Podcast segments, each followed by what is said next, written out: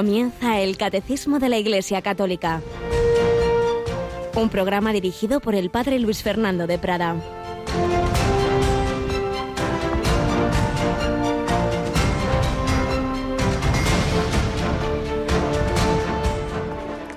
Hermanos, entonces vivíais sin Cristo, extranjeros a la ciudadanía de Israel, sin esperanza y sin Dios en el mundo. Ahora, gracias a Cristo Jesús, los que un tiempo estabais lejos, estáis cerca por la sangre de Cristo. Él es nuestra paz. Alabados sean Jesús, María y José. Muy buenos días. Él es nuestra paz. ¿Cómo resonarían estas palabras de San Pablo en aquellos efesios a los que escribía? que en efecto se habían convertido de vivir sin Dios, sin esperanza, con aquellos ídolos absurdos, sin ningún sentido ante el dolor, ante la muerte, sin ninguna felicidad profunda, sino solo placeres los que pudiera haber, enemistados unos con otros. Bueno, y tantos conversos de nuestro mundo. Muchas veces recibimos eh, mensajes, correos, por ahí tenemos alguno reciente también, de personas que estaban lejos y que también, sin duda, estas palabras de San Pablo las entenderán muy bien, sin esperanza y sin Dios en el mundo. Pero gracias a Cristo Jesús los que estábamos lejos, estamos cerca por su sangre.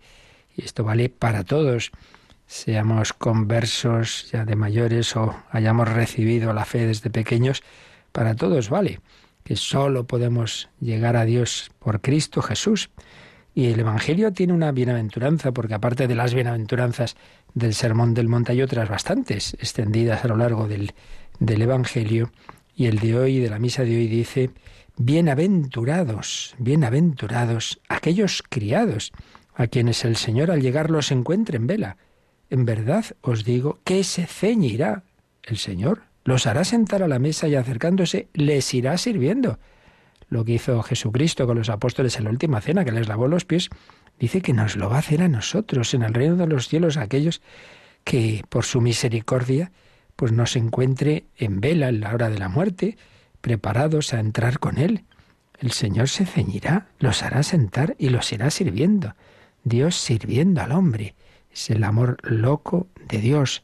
Él nos invita a esa amistad de una manera tan radical que por ello se entiende que los santos que han captado ese amor han querido corresponder también locamente, especialmente los mártires. Precisamente ayer celebrábamos muchos santos. San Pedro de Alcántara, gran hombre de oración y de penitencia, amigo de Santa Teresa de Jesús, ese siglo de oro de tantos santos amigos. San Pablo de la Cruz, fundador de los pasionistas. Y los mártires del Canadá, muchos, pero concretamente los jesuitas, Isaac Jogues, Brebev, y por ello en este final de este, este, último tercio del mes de octubre, mes misionero, vamos a dedicar algunos días a recordar esos mártires del norte de América, de, de Canadá. Pero primero saludamos a nuestra querida Yolanda Gómez. Buenos días, Yoli. Buenos días, padre. Bueno, se nos, ya estamos en el último tercio del mes de octubre, mes de las misiones, mes del Rosario. Hemos celebrado el Domun y, y por supuesto animamos a todos nuestros oyentes a ser misioneros con la oración y con, y con el apoyo al Domum, como lo han sido, ¿verdad? Con el apoyo a nuestro Domum de la, de la maratón. Así es, los días pasan volando, así que tenemos que intensificar nuestra oración y encomendar todos los días, sobre todo en este mes de octubre, pero si es posible todos los días, a los misioneros que tanto bien hacen. Claro que sí. Pues nada, vamos adelante a relatar algo de esas gestas tremendas de, tantos misioneros y particularmente los que evangelizaron América del Norte. Nosotros, claro, España estuvo más en el sur, pero hubo una, unas tareas muy difíciles en el norte, algo de las cuales vamos a conocer hoy gracias al padre Iraburu con una obra titulada Hechos de los Apóstoles de América. Pues vamos a dar gracias a Dios por tantos santos, tantos mártires, tantos misioneros que hemos tenido y tenemos en la Iglesia.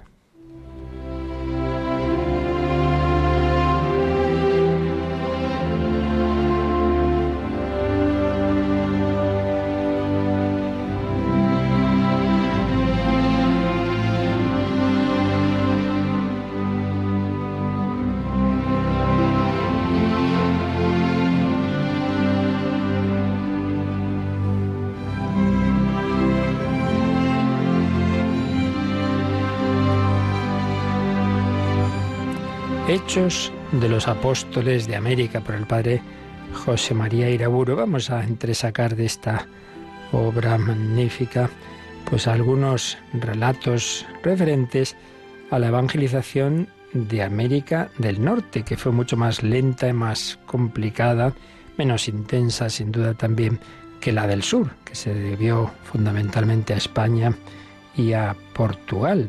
El norte fue más complicado. El descubrimiento inicial del nordeste de América fue realizado por Sebastián Cabot en 1497 y Juan de Berrazano en 1522, pero su colonización, fundamentalmente francesa al principio, tardó unos años en comenzar. Y luego, pues llegó Inglaterra, llegó Holanda y al final, pues ahí lo que más interesaba era el tema del comercio, era el comercio de las pieles, hubo batallas entre, entre las mismas potencias europeas y con los pobres indios, a los que realmente se cometió con ellos ahí sí un auténtico genocidio poco a poco.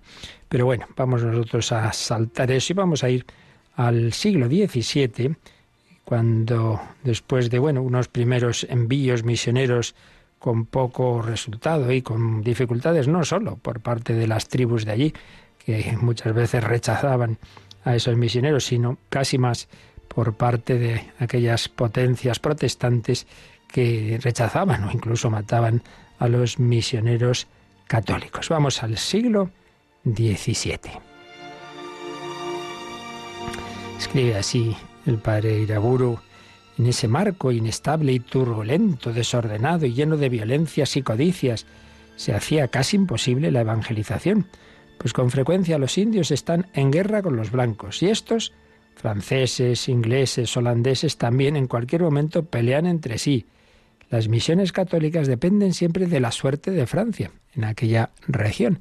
Era la, única nación oficialmente, teóricamente al menos, católica.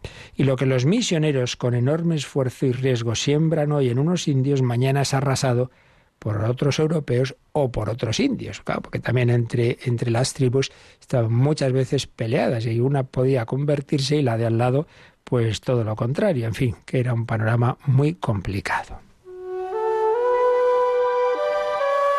Así pues, puede decirse que los primeros trabajos apostólicos en el nordeste de América están entre las misiones más heroicas de toda la historia de la Iglesia.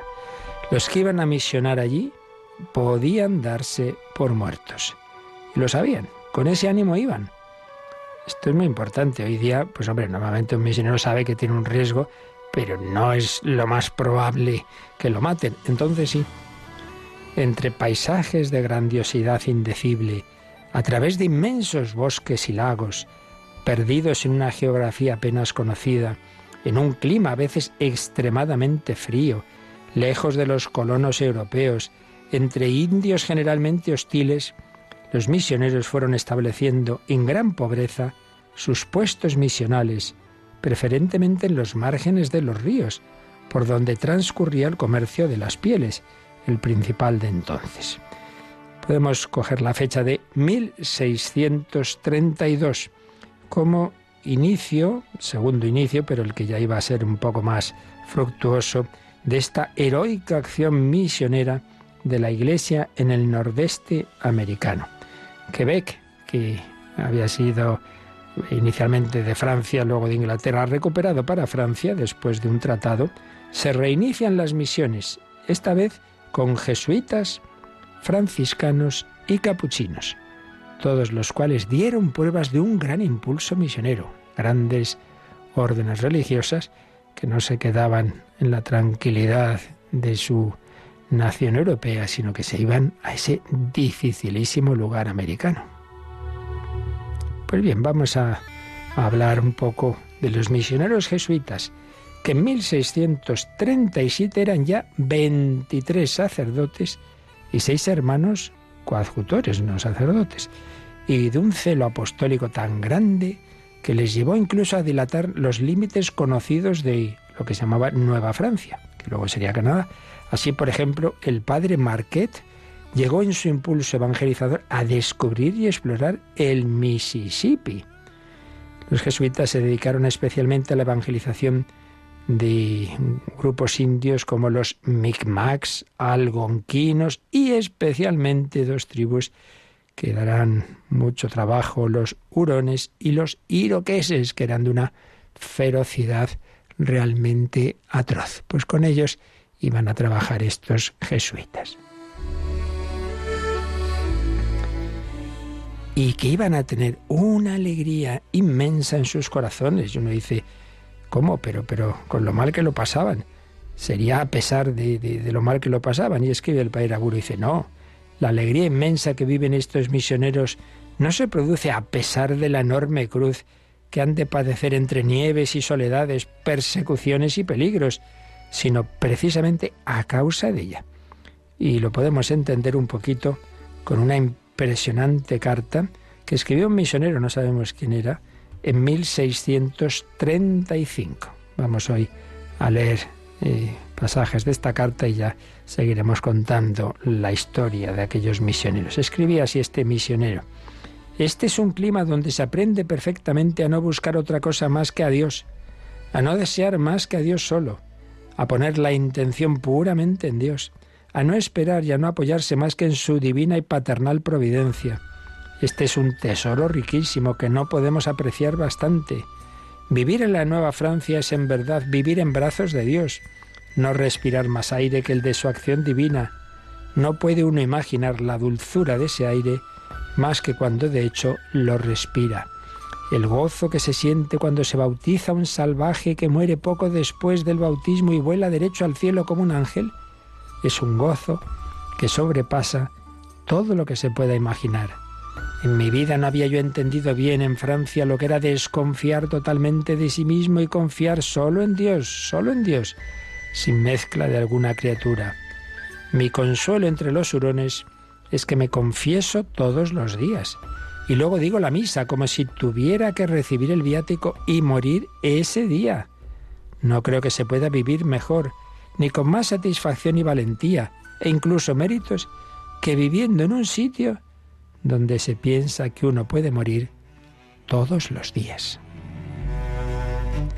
Nos llamó mucho la atención al llegar y nos alegró mucho el ver que en nuestras pequeñas cabañas se guardaba la disciplina religiosa tan exactamente como en los grandes colegios de Francia.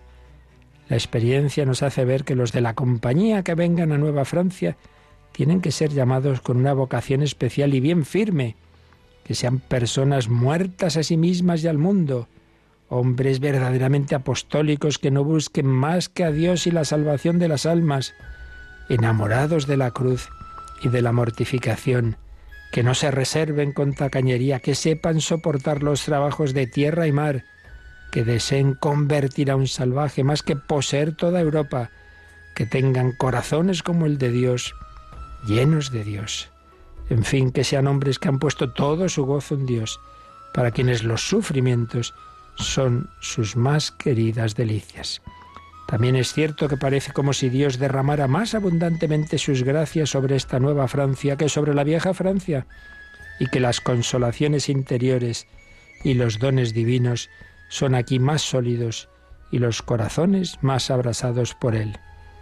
San Francisco Javier decía que había en Oriente una isla en la que podía perderse la vista por las lágrimas del gozo excesivo del corazón.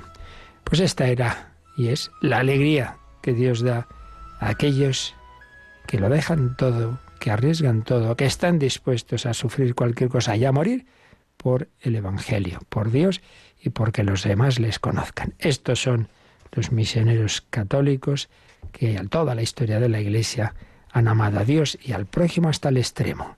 No hay mayor amor que el dar la vida por los amigos. Pues Recemos siempre por tantos misioneros que están en esas situaciones tan duras, quizá no tanto como aquellas, y encomendémonos a tantos que ha habido en la historia y especialmente a tantos mártires.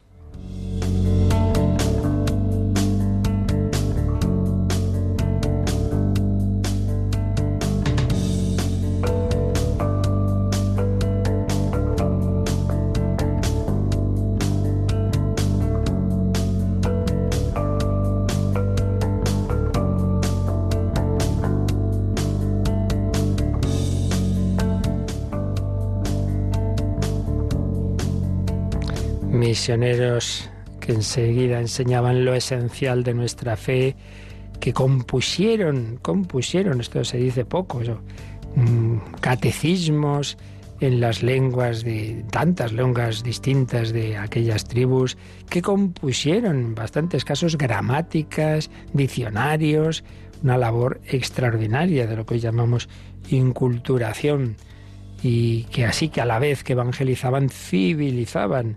Siempre la Iglesia ha promovido el desarrollo integral, por supuesto lo más importante, el anuncio del Evangelio, la vida eterna, los sacramentos, pero con ello pues todo lo necesario también para una vida humana. Bueno, pues estábamos terminando en nuestro catecismo, que ya les hubiera gustado tener un catecismo tan completo en aquellos tiempos, pero bueno, les, lo esencial ya lo tenían, por supuesto. Pues digo que estamos terminando la preparte, los números introductorios a la segunda parte del catecismo de la Iglesia Católica, la que se refiere a la celebración del misterio cristiano, a la liturgia. Hemos visto la razón de ser de la liturgia, que es la liturgia, que significa esa palabra, la palabra liturgia, la palabra culto, las falsas nociones pues de la liturgia como meramente eh, unos ritos, una perspectiva meramente estética o normas jurídicas de cómo se celebran las cosas. Todo eso también está, pero no es lo esencial, ni mucho menos. Lo esencial es el misterio de Dios que en Cristo Jesús se nos comunica por esa labor, esa acción de, de la Santísima Trinidad en toda la historia de la salvación, que culmina en, en la encarnación y particularmente en el misterio pascual de nuestro Señor Jesucristo, la pasión, muerte, resurrección ascensión a la derecha del Padre y envío del Espíritu Santo y cómo ese misterio de Cristo se, se hace presente a lo largo de la historia en la Iglesia en la Iglesia, como Cristo resucitado y vivo nos sigue comunicando el Espíritu Santo, fruto de esa su obra redentora, nos lo comunica a lo largo del tiempo y del espacio en la Iglesia de una manera particular, sobre todo especial, aunque no única, a través de la liturgia. Por eso vimos un par de números, la liturgia como fuente de vida, oración y liturgia, porque la liturgia lo que hace es ponernos en contacto con, con la Santísima Trinidad. El Espíritu Santo ora en nosotros, nos une a Cristo y en Cristo nos dirigimos al Padre. La oración litúrgica, comunitaria, oficial de la Iglesia y la oración personal de cada uno de nosotros, pero siempre en Cristo. Y el último apartado que estábamos viendo es catequesis y liturgia. Tiene dos números. Habíamos visto el primero, pero vamos a releerlo y desde ahí partimos hoy. Releemos el número 1074, Yolanda. La liturgia es la cumbre a la que tiende la acción de la Iglesia y al mismo tiempo la fuente de donde emana toda su fuerza. Por tanto, es el lugar privilegiado de la catequesis del pueblo de Dios. La catequesis está intrínsecamente unida a toda la acción litúrgica y sacramental, porque es en los sacramentos y sobre todo en la Eucaristía donde Jesucristo actúa en plenitud para la transformación de los hombres. Pues repasando y resumiendo lo que vimos en el día anterior, este número mm, podemos distinguir dos, dos partes claramente, dos afirmaciones en él. Primero, como síntesis de lo que también habíamos visto en días anteriores, está esta famosa frase del Concilio Vaticano II en la Constitución Sacrosantum Concilium X, donde dice que la liturgia es la cumbre y la fuente, fons et culmen, la cumbre a la que tiende la acción de la Iglesia y al mismo tiempo la fuente de donde emana toda su fuerza. La cumbre, porque a fin de cuentas todo debe culminar ahí toda la acción de la Iglesia, toda la evangelización, toda la catequesis, toda la misión, pues al final es para que todos nos unamos en una comunidad, primero aquí en la tierra, de alabanza a Dios, la Santísima Trinidad, le glorificamos en, en, la liturgia, especialmente en la Santa Misa, y ahí mismo, a la vez que lo glorificamos, que damos culto, recibimos la gracia, la comunicación más y más de la vida divina para luego pues vivir nuestra vida ordinaria en el amor a Dios, en el amor al prójimo. Y eso es lo que se convertirá en, en el cielo, porque es la liturgia celestial de la que participamos, participamos y aquí en la tierra será la liturgia eterna con los ángeles y los santos. Es la cumbre de toda la acción de la Iglesia y es la fuente, porque en efecto de ahí nos viene esa fuerza, esa gracia para luego todo lo demás. Esos misioneros que, que han dado la vida por el Señor, ¿de dónde sacaban y sacan la fuerza? Pues de esa Eucaristía, de esa oración, de esos sacramentos, de esa confesión. Ahí el Señor pues fortalece, sana el alma, la alimenta, le da ese amor que permite luego dar la vida por Dios y por los hermanos. Y en la segunda parte de este número 1074 nos ha dicho que ciertamente la liturgia es fuente y culmen, pero no agota. Lo hemos visto antes también, no agota toda la vida de la Iglesia. Y hay una parte de la acción de la Iglesia que es evangelizar al que aún no conoce al Señor y catequizar al que ya ha dado una primera respuesta positiva, al querigma, ha dicho sí, yo creo, pero claro, no conoce bien qué es lo que cree. Y ahí viene la catequesis. Entonces la catequesis tiene su lugar, pero por otro lado, por otro lado, nos ha dicho este número con una cita también de Catequesis Tradende 23, una exhortación apostólica de Juan Pablo II sobre la catequesis, pues que está muy unida la catequesis con la liturgia. Y vimos, con ayuda de autores como el padre José Antonio Abad y el padre Manuel Garrido, como, aunque es distinta la liturgia y la catequesis, pero la liturgia en sí misma tiene también una gran potencia catequética. Estuvimos viendo pues como sus contenidos, las lecturas, las homilías, las maniciones, el mismo clima de las celebraciones, el cántico, los diversos lenguajes que se usan en la catequesis, todo eso vienen a ser, pues, eh, perdón, en la liturgia, todo eso viene a ser una catequesis para el pueblo de Dios, muchos de los cuales de sus miembros no pueden muchas veces ir a una catequesis más profunda de adultos y tal, pero si participan bien en la liturgia y la liturgia se hace bien y el que la celebra explica las cosas, pues es ya de por sí, ya de por sí un lugar en que se hace una gran catequesis, indudablemente que sí. Y nos ha hecho una afirmación, mm, este número, de ese documento, tomada de ese documento de Juan Pablo II, Catequesis Tradende, donde después de afirmar este principio general, la catequesis está intrínsecamente unida a toda la acción litúrgica y sacramental, nos dice que sobre todo el motivo es que es en los sacramentos y sobre todo en la Eucaristía donde Jesucristo actúa en plenitud para la transformación de los hombres. Esto es muy importante. No vayamos a los sacramentos como, bueno, pues a cosas que hacemos nosotros. No, no, no. Yo voy a encontrarme con Cristo. Yo voy a misa no a oír a don Pepito, a ver qué tal dice hoy la misa, qué tal la homilía, si es muy pesada o no, y si canta bien o no. No voy a eso, sino voy a encontrarme con Jesucristo, que actúa de una manera muy especial. Una frase del Papa San Pablo VI a un congreso eucarístico decía, en la Eucaristía Jesucristo vive y actúa. Y es verdad, vive y actúa. ¿Cuántas personas han tenido, bueno, lo contábamos la semana pasada, la conversión, por ejemplo, de Germán Cohen, pues precisamente ante el Santísimo expuesto en la Eucaristía o el Santísimo en la consagración de la misa, Jesucristo vive y actúa. Entonces, claro, lo principal de la catequesis no es aprender verdades, que hay que hacerlo. Lo principal es unirse con Cristo. Por eso poníamos ese ejemplo tan, tan gráfico del padre Manuel Horta, que dice cómo la catequesis, pues podemos comparar con, con un fuego, con unos troncos que queremos que, que ardan, ¿no? Dice, hombre, primero, antes de echar más troncos, primero que esté el fuego encendido, porque si está apagado ya puedes echar troncos, que eso no arde. Primero, en el fuego encendido. ¿Qué significa eso? que el niño o el, joven o el adulto, da igual. En la catequesis lo primero necesitas el fuego, la llama del amor de Cristo, experimentar que ahí está Jesucristo. Por eso catequesis tiene que ir unida a la oración, a la, a la liturgia. Y si ya esa llama está, entonces ya sí, ya vete echando más tronquitos, es decir, vete formando ese, ese fuego inicial, esa, esa, esa fe inicial, eh, cada vez pues iremos viendo lo que implica, irá creciendo el amor a la vez que el conocimiento. Pero si mucho conocimiento y no hay ningún tipo de amor, pues tantas catequesis que después de dos años no han servido de nada. He ido tres, y luego reciben el sacramento ya dio muy buenas, porque no ha habido un encuentro personal con Jesucristo.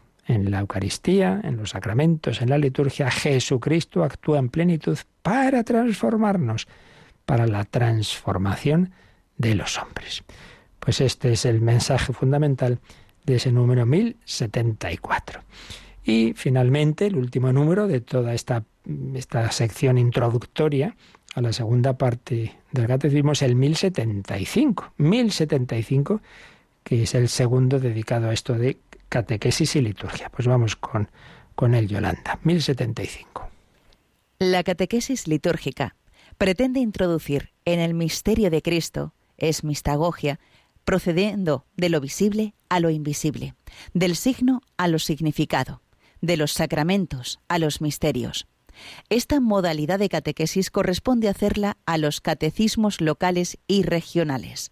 El presente catecismo, que quiere ser un servicio para toda la Iglesia, en la diversidad de sus ritos y sus culturas, enseña lo que es fundamental y común a toda la Iglesia en lo que se refiere a la liturgia, en cuanto misterio y celebración, que es la primera sección, y a los siete sacramentos y los sacramentales, que es la segunda sección.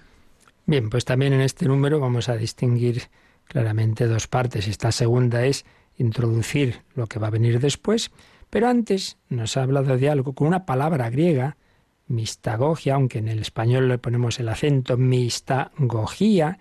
¿Qué es esto de la mistagogía o las catequesis mistagógicas? Esta palabra griega, mistagogia, mistagogía, está formada por dos. Mista viene de misterio, misterio. Y gogia viene de, de empuje, impulso hacia. Entonces es introducir en el misterio. Una palabra que se usaba pues en diversas religiones, las religiones mistéricas, los iniciados se les van explicando los misterios. Pues bien, ¿qué significaba en el, en el cristianismo? ¿Qué significado tuvo eso de catequesis mistagógicas? Pues se refiere a aquellos catecúmenos, aquellos que se habían convertido, pero en los primeros tiempos de la Iglesia no decían, bueno, pues ya te has convertido, te vas a preparar el bautismo y ya empiezas a venir a misa para que la veas. No, no, sino que se iban dando los pasos lentamente y había un poco eso de la ley del arcano. Mira, aquí para reservar el misterio, de momento no puedes venir, sino o solo puedes venir al principio, la primera parte, la liturgia, la palabra, como guardar también ese, ese misterio de lo que de lo que después vas a poder recibir y participar en ello. Entonces, cuando ya por fin eran bautizados, eran bautizados y normalmente en, la, en, el, en el día de Pascua, esos adultos que acababan de, entrar ya en la iglesia, pues la semana siguiente se les daban unas catequesis en que se les explicaba lo que realmente había ocurrido. O sea, una catequesis a posteriori del bautismo, se hubieran recibido también la confirmación y la Eucaristía. Normalmente son tres sacramentos que van unidos. Explicarles lo que, hombre, había habido una catequesis previa, evidentemente, no, no recibían todo eso sin una idea, pero no del todo. Los ritos se les explicaba después. Tiene también su cosa, ¿no? Decir, mira, como para que de momento, pues ese día te encuentres con toda esa celebración que tanto les, impresionaba, ese día tan bello de hoy me hago cristiano, y luego te vamos detallando lo que realmente recuerda que el sacerdote hizo esto, lo otro, tal, esto significa tal cosa.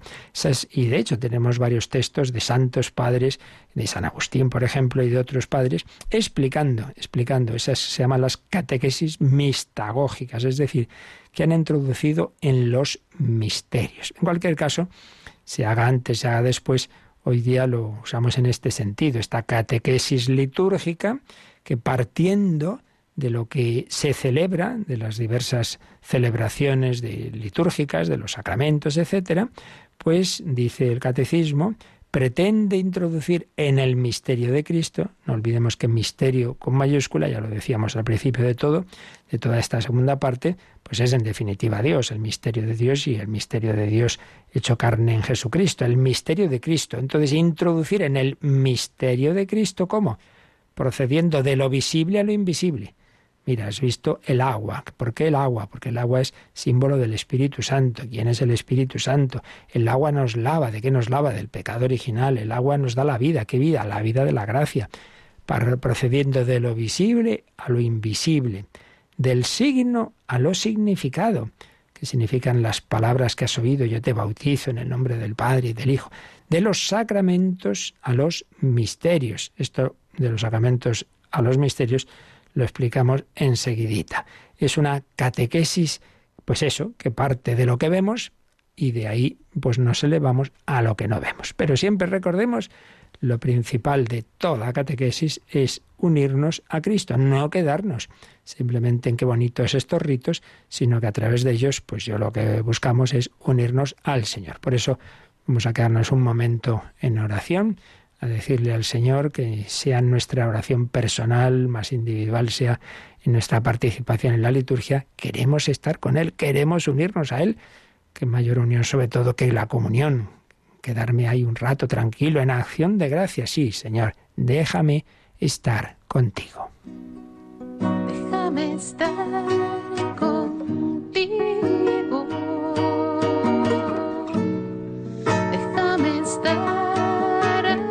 aquí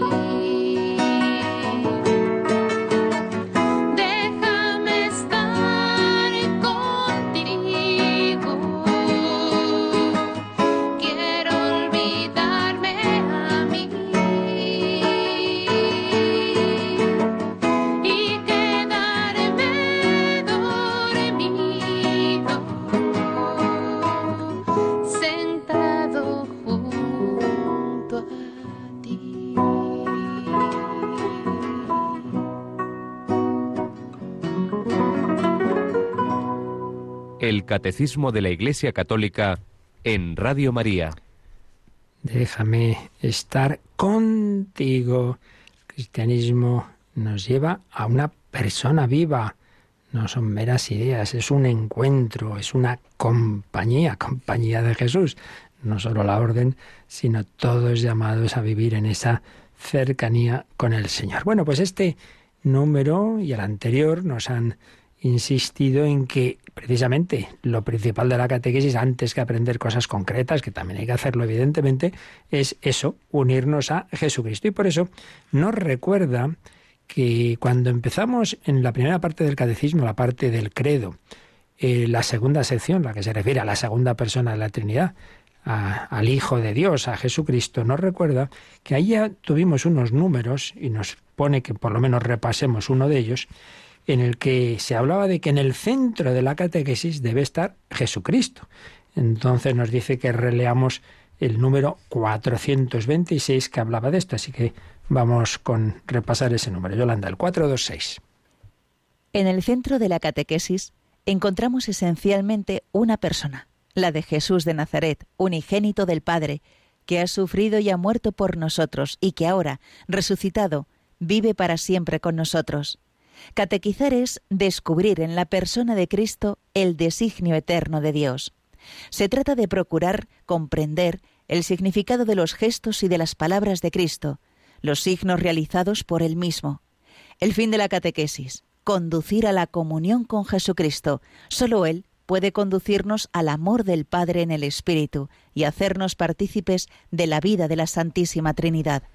Pues bien, este número está hecho todo él de citas de esa exhortación apostólica post-sinodal catequesis tradendi.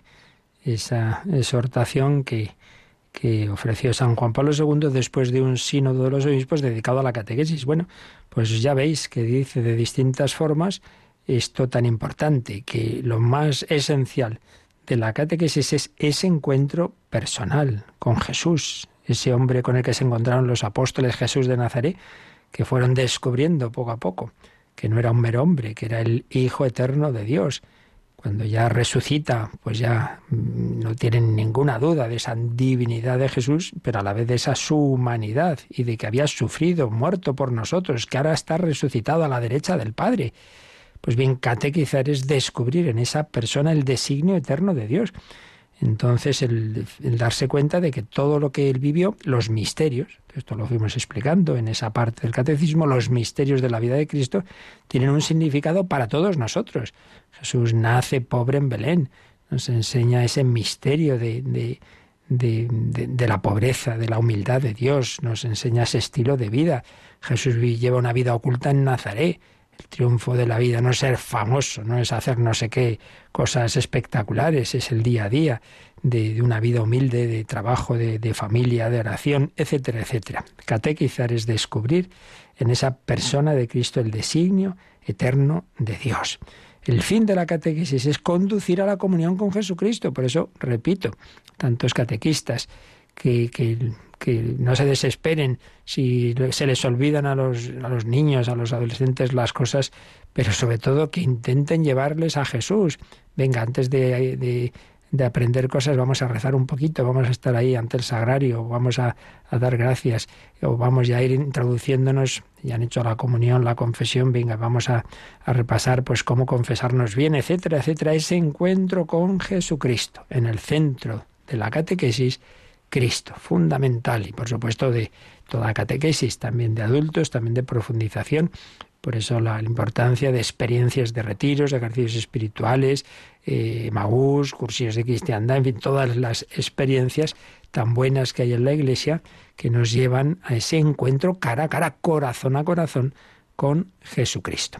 Pero nos quedaba explicar una cosa. Hemos visto que la catequesis litúrgica, la catequesis mistagógica, nos ha dicho en 1075, procede de lo visible a lo invisible, del signo a lo significado, de los sacramentos a los misterios. ¿Qué significa la palabra sacramento y la palabra misterio? Realmente en el origen es lo mismo, porque la palabra sacramento fue la palabra latina usada para traducir la palabra griega mysterion, pero es verdad que luego le hemos dado un pequeño matiz. Entonces nos, recuerda el catecismo que esto ya nos lo explicó, nos lo explicó en el número 774 también de la primera parte del catecismo, pero de la tercera sección del credo.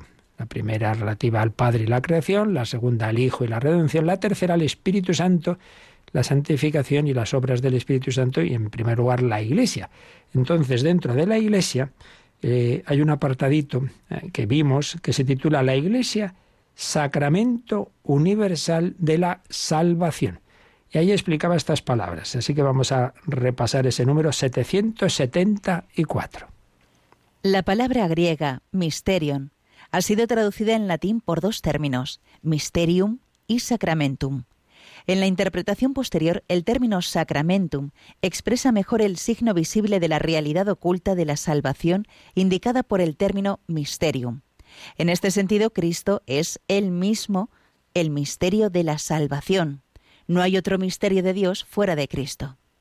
La obra salvífica de su humanidad santa y santificante es el sacramento de la salvación que se manifiesta y actúa en los sacramentos de la Iglesia, que las iglesias de Oriente llaman también los santos misterios. Los siete sacramentos son los signos y los instrumentos mediante los cuales el Espíritu Santo distribuye la gracia de Cristo, que es la cabeza, en la Iglesia, que es su cuerpo. La Iglesia contiene, por tanto, y comunica la gracia invisible que ella significa. En este sentido analógico, ella es llamada sacramento. Bien, pues es importante este número porque aquí los términos pues nos enseñan mucho. Ya habéis visto cómo empieza, ¿no? Hay una palabra griega, mysterion, que luego se tradujo al latín por dos palabras latinas.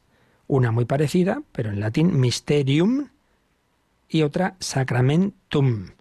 Realmente las dos traducían lo mismo, misterio, el misterio, los misterios de Dios. Pero nos ha dicho este número que en la interpretación posterior se le dio este matiz. Cuando hablamos de lo invisible, en definitiva de Dios, de Cristo, del Espíritu Santo, de la gracia, pues mm, nos quedamos más con la palabra mysterium. Y en cambio, cuando nos referimos a cómo esas realidades invisibles se comunican a través de otras visibles, ahí usamos sacramentum, el sacramento a través del sacramento del bautismo, visible, veo el agua, veo al sacerdote, etcétera, pues actúa Jesucristo al que no veo, recibe esa persona la gracia que no veo, la comunicación de, de la Santísima Trinidad a la que no veo. En primer lugar, el misterio de salvación, nos ha dicho también, es Cristo y nos ha puesto una frase de San Agustín, no hay otro misterio de Dios fuera de Cristo, fuera de Cristo. Pero ese misterio de Dios se comunica, actúa, se manifiesta en los sacramentos, que las iglesias de Oriente llaman los santos misterios. Ahí veis, pues realmente han mantenido esa palabra de misterio también para los sacramentos.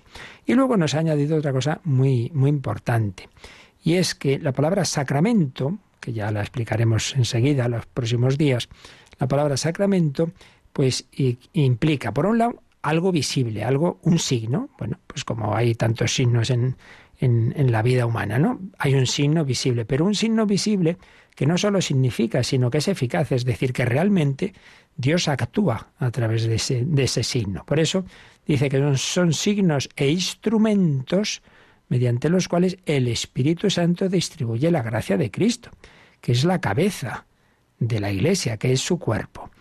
Pero por otro lado, la palabra sacramento no solo se refiere a esos siete sacramentos, sino que tiene un sentido más básico. Primer sentido, digamos, de que siempre es la misma idea, ¿no? Algo visible, algo sensible, pero donde está, actúa algo invisible. Pues el primer sentido se aplica a Jesucristo, claro, la humanidad de Jesucristo. Antes de hacerse hombre era puramente invisible, ahora ya está hecho hombre, tiene un cuerpo, por eso podemos tener imágenes, etcétera. Entonces el protosacramento es la humanidad de Jesucristo. Pero después también la Iglesia. La Iglesia es el cuerpo de Cristo. La Iglesia, pues sí, es visible. Yo veo personas, yo veo templos, yo veo eh, sacramentos concretos, cosas, yo veo algo sensible. Entonces, hay un también sacramento universal de la salvación, que es la Iglesia. Y dentro de la Iglesia ya sí, los siete sacramentos. Podemos poner este ejemplo, un cuerpo. En ese cuerpo, en la cabeza, es Jesucristo todo el cuerpo es el cuerpo místico que es la iglesia. Y los dedos de las manos con los que Cristo nos toca son los sacramentos. Es Él, es la cabeza de ese cuerpo, a través de su cuerpo, que es la Iglesia, con toda su acción, quien se acerca a cada hombre. Decía Juan Pablo II en su primera encíclica, Redentor Hominis, que el fin de la Iglesia es precisamente eso, hacer posible el encuentro personal de Cristo con cada persona concreta, cada, cada individuo del mundo. Pues bien, Jesucristo nos habla, nos toca, pero especialmente nos coge con esos dedos que son los sacramentos. Los siete sacramentos dentro del sacramento eh, universal, que es la Iglesia, y, por supuesto, partiendo del proto-sacramento, que es la misma humanidad de nuestro Señor Jesucristo. Bien, pues eh, con esto terminamos pues, estas nociones básicas sobre la liturgia y el número 1075 nos decía a continuación que claro, que lo que él va a poner aquí, que lo que el catecismo va a exponer es lo esencial común a toda la Iglesia. Luego hay distintos ritos. Está la iglesia oriental, está la iglesia occidental, latina, pero está luego incluso eh, que sea el rito aquí en España, hispano-mozárabe, que es el rito ambrosiano. Bueno, que el catecismo obviamente no va a bajar a esos detalles. Eso ya tiene que ser catequesis de, de cada nación o de cada lugar en que se dan esos ritos, pero que lo que nos va a enseñar a continuación es lo que es común a toda la Iglesia, sea oriental, sea occidental, etcétera, lo fundamental y común a toda la Iglesia.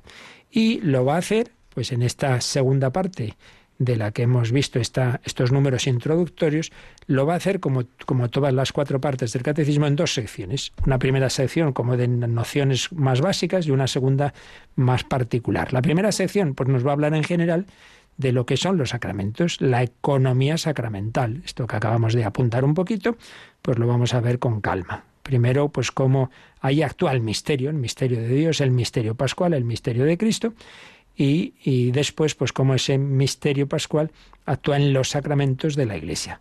Y luego ya esa celebración, cómo es esa celebración, quién celebra, cómo se celebra, etcétera, etcétera. Y la segunda sección de esta segunda parte ya serán los siete sacramentos. Bueno, ya lo eh, mañana volvemos a, ver este índice, digamos, de, de, lo que estamos empezando a ver de esta segunda parte del catecismo, pero vamos a dejarlo aquí que teníamos pendiente algunas consultas, así que nos recuerdan también si ahora queréis también hacer alguna pregunta, consulta o comentario, pues cómo lo podéis, lo podéis hacer. Participa en el programa con tus preguntas y dudas. Llama al 91005-9419. 91005-9419. Puedes escribir un mail a catecismo o escribirnos un mensaje al teléfono de WhatsApp 668 594 383 668 594 383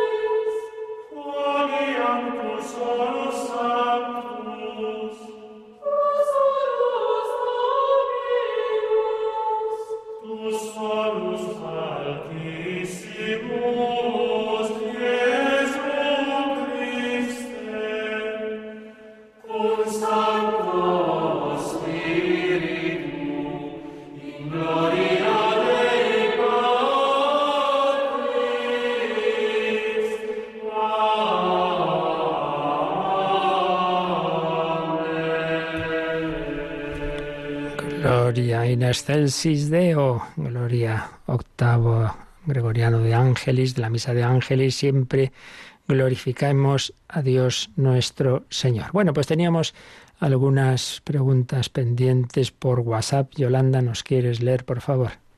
Sí, nos escribe una oyente que se llama Mónica, dice Dios le bendiga Padre por su enseñanza del catecismo. Llevo poco tiempo en la iglesia, apenas cinco años. El resto de mi vida, desde que tengo uso de razón, fui testigo de Jehová, porque mis padres lo son, hasta que el crucificado amado tuvo misericordia de mí y pude encontrar su verdadera y santa iglesia. Pues a partir de mi conversión tengo muchas preguntas. Desde que recibo la Santa Eucaristía me he enamorado de este sacramento y tengo muy en cuenta la confesión, pero muchas veces que voy a confesar, hay un sacerdote en especial que me dice que si no quiero decir los pecados, que no lo haga, porque Dios lo sabe y ya me ha perdonado. Alguna vez lo he hecho, pero cuando me voy no tengo la paz que en otras ocasiones siento cuando los confieso. Mi pregunta es, ¿está bien lo que me dice que no debo decir mis pecados si no quiero? Muy bien, Mónica. Pues en primer lugar nos alegra mucho, pues justamente lo que estamos hablando que Jesucristo se ha encontrado contigo, que te has dejado encontrar con Él a través de esa humanidad de Jesucristo, que es Hijo de Dios, cosa que niegan por desgracia los testigos de Jehová. En ese sentido no son cristianos. Para ser cristiano hay que aceptar a Cristo como, como verdadero Dios, hay que aceptar la Santísima Trinidad. Te has encontrado con Él a través de su cuerpo, que es la Iglesia. Y a su vez dentro de la iglesia te toca Jesús con esos dedos que decíamos que son los sacramentos. Qué maravilla, recibo la Santa Eucaristía, me he enamorado de ella, qué bien. Y de la confesión. Bueno, entonces nos cuenta que le pasa esto, dice con un sacerdote. Obviamente, yo no, yo no voy a referirme a lo que supuestamente dice este sacerdote, puede haberlo entendido mal, no lo sé, yo no, yo voy a hablar en general, en general. Entonces, hablando en general, podría entenderse bien esto que dices y se puede entender mal. ¿En qué sentido se puede entender bien?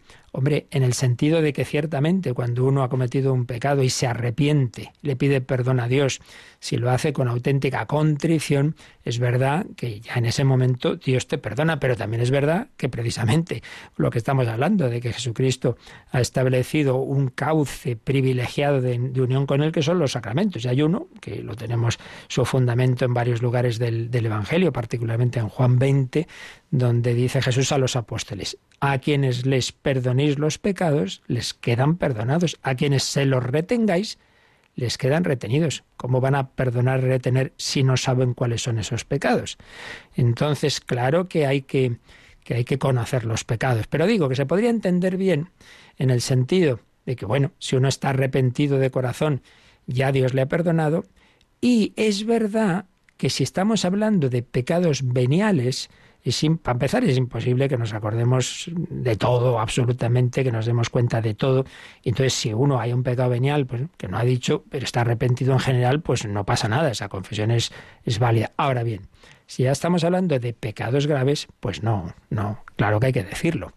Entonces, por desgracia, por desgracia, ya digo, hablo en general, yo no, yo no sé si es esto lo que este sacerdote ha podido decir o no, eh, que no sabemos tampoco quién es ni, ni queremos, pero por desgracia ocurre que muchas veces pues es así, que dentro de la iglesia pues a veces hay quien, quien no es muy coherente. Oye, si tú estás en la iglesia ordenado por un obispo de la iglesia, puesto en un puesto por la iglesia, hombre, y luego dices cosas distintas a la doctrina de la iglesia, eso es como si uno está en un, en, un concesionario de una determinada marca de coches, llega uno y le vende el del otro, el de otra marca, y dice, oiga, pero vamos a ver usted qué hace aquí. Entonces, es verdad que a veces hacemos lo que nos da la gana, eh, al margen de, lo, que realmente creemos, de lo que enseña la Iglesia. Si tú no crees en la Iglesia, pues salte. Entonces es verdad que, a veces estas cosas pasan. Y a mí pues, ya me han contado, ¿no? Pues me he ido a confesar y me ha dicho, ah, no, si eso no es pecado. Pero ¿cómo que no es pecado? Pero esto de dónde lo saca usted? ¿Eso está en el catecismo? No. Entonces, ¿qué? ¿Usted qué me enseña? ¿Sus ideas o lo que dice la Iglesia? Así que, Mónica, pues si realmente pues, te están diciendo ese tipo de cosas, pues quizás sería mejor, hija, que, que estés con, que te confieses con un sacerdote que tenga más coherencia con, con lo que realmente enseña la Iglesia, ya que gracias a Dios has encontrado el camino en la Iglesia. Bien, así que muchas felicidades, Mónica, a seguir por ese camino, a alimentar tu amor a Cristo, pues especialmente ahí, como dices, en la Eucaristía y en la confesión. Y luego, pues todos tenemos esos problemas de gente cercana que, que la vemos que no es muy, muy, que, que, no está muy en la iglesia. Y por eso, Yolanda, nos teníamos también un, un mensaje que llegó ya tarde y por eso no pudimos responder porque veo que hace alusión al fin de semana pasado. Pero bueno, a ver, cuéntanos qué decía. Dice, buenos días, ¿cómo podría acercar a mi cuñado al Señor? Se confirma este fin de semana y me ha escogido como padrino, aunque yo me veo indigno de tal honor. Además, creo que se confirma por cumplir expediente y cuando le hablo de iglesia parece que le incomoda. Bien, pues esta es la cuestión que a todos nos pasa, ¿verdad? Esta pregunta de una manera u otra llega una y otra vez. Pues tantas veces ocurre esto, por desgracia. Todos tenemos amigos, familiares que, que en fin, que están alejados y que a veces encima esto, pues sí, que van porque le han pedido ser padrino o lo que sea, y uno dice, hijo, pues vaya, si no crees estas cosas, ¿cómo vas a ser, que ser padrino? El padrino es el que ayuda al otro a vivir lo que, pues, pues hombre, no, no, evidentemente que no está muy bien. ¿Cómo acercarle al Señor? Pues eso aquí no podemos dar tampoco recetas, ¿no? Primero siempre la oración, eso está claro, es una gracia, la gracia hay que pedirla, rezar por esa persona. Segundo, el testimonio. Pues cuanto más testimonio de amor, de caridad, de alegría, de, en fin, de todas las virtudes cristianas, pues esa es la mejor predicación. Y luego ya, en cada caso hay que ver, ¿no? a lo mejor esta es la ocasión de decir una palabra, eh, llega ese momento y ves a esa persona más receptiva, pero hay que ver, otras veces tampoco se puede estar ahí eh, una y otra vez dando la lata y que puede ser peor, en fin, aquí no hay recetas, no hay recetas. Es, es ante todo eso, oración, sacrificio, testimonio y la palabra, pues en según la prudencia y el Espíritu Santo te, te vayan indicando. No podemos tampoco decir mucho más, confiar en el Señor. Pues en Él ponemos este día y le pedimos su bendición. La bendición de Dios Todopoderoso, Padre, Hijo y Espíritu Santo, descienda sobre vosotros. Alabado sea Jesucristo.